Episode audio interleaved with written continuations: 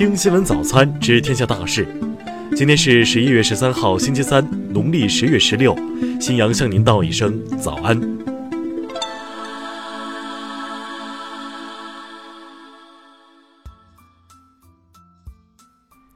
首先来关注头条消息。昨天，一批暴徒在香港中文大学校园聚集，手持弓箭及标枪等武器与香港警方对峙。警察在二十分钟推进和拘捕过程中，被三十个汽油弹袭击。有暴徒将学校龙门架作为路障，甚至准备大批弓箭、标枪。香港高级警司江永祥在当天下午的记者会上说：“扔汽油弹是暴徒，搬弓箭出来是暴徒，到底谁在准备谋杀？大家一清二楚。”港中大声明显示，事发在昨天早晨约十点半左右。有人破坏运动场的门锁，擅自闯入器材仓库，并取走一批用于体育运动用途的弓、箭、标枪等物资。由于箭头由金属造成，如果不当使用，对四周的人将会构成危险。校方及时处理事件，当即取回所有物品，并呼吁校内学生职员远离冲突，以免发生意外。江永强还表示，对于暴徒，警方应采取积极行动。包括进入大学范围进行驱散及拘捕。对于外界质疑警方进入校园执法，他表示，警方不会容许香港任何地方变成罪犯的窝藏地。学校不是私人地方，即使没有搜查令，警队条例已经赋予法定权利进入有关处所进行搜查拘捕。下面来关注国内方面，国家市场监管总局十二号谈到猪肉价格时表示。将依法查处囤积居奇、哄抬价格等违法行为，坚决维护公平竞争的市场秩序。国家邮政局监测数据显示，十一号当天，全国共处理五点三五亿快件，预计十一号到十八号高峰期，邮件快递业务量将达到二十八亿件。香港特首林郑月娥十二号称，激进示威者继续鼓吹所谓“三罢”行动，这种企图瘫痪香港、造成香港停摆的行为极为自私。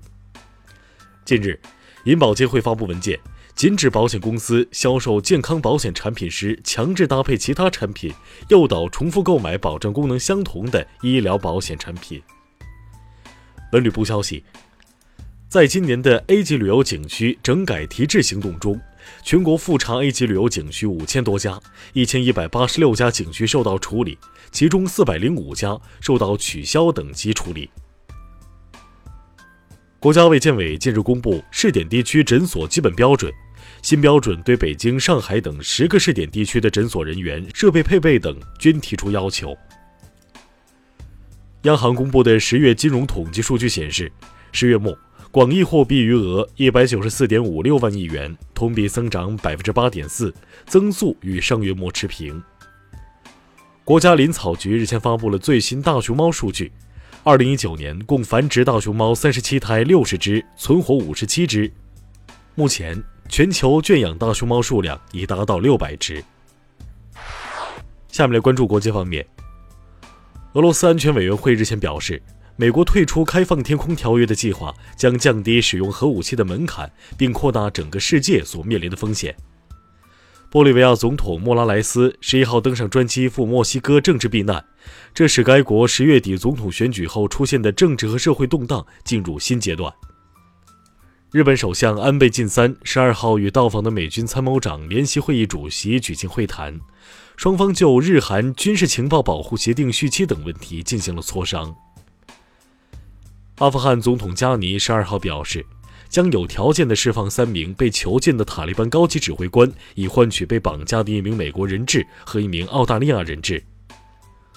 欧盟十一号正式核准抗击埃博拉病毒疫苗上市，这是欧盟首次允许这种在刚果民主共和国协助控制疫情扩散的疫苗广泛用于商业用途。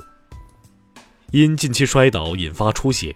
美国前总统吉米·卡特十一号晚住进佐治亚州亚特兰大市埃默里大学医院，准备次日接受手术以缓解脑压高。近日，美国联邦航空管理局将马来西亚的飞行安全评级降至二级，禁止该国加开飞往美国的航班，其飞机在美国机场也可能会被加强检查。据外媒报道。意大利威尼斯计划从2020年4月起禁止大型游轮进入城市历史中心区。下面来关注社会民生。日前，河南信阳震雷山峰景区内七十三套违建别墅被依法没收，搬迁动员工作正在进行。据知情人士透露，别墅区内的住户多为退休干部。十一号。云南一男子剪断围墙铁丝网，闯进幼儿园，向五十四名师生喷腐蚀性液体。经送医检查，受伤人员均无生命危险。目前，嫌疑人已被抓获。海南省东方市某小学四十三名学生十一号误食野果中毒。十二号，该市通报称，经一系列治疗，中毒学生病情已趋平稳，尚有十余名学生留院观察。近日，南京发生滴滴司机持刀伤人事件。车内录音显示，乘客曾要求司机超速行驶，但遭到拒绝。目前案件正在进一步侦办中。青岛市公安局十二号通报，本月初，该市警方一举打掉一个全能神特大犯罪团伙，捣毁二十四个邪教窝点，抓获全能神邪教骨干人员三十八名。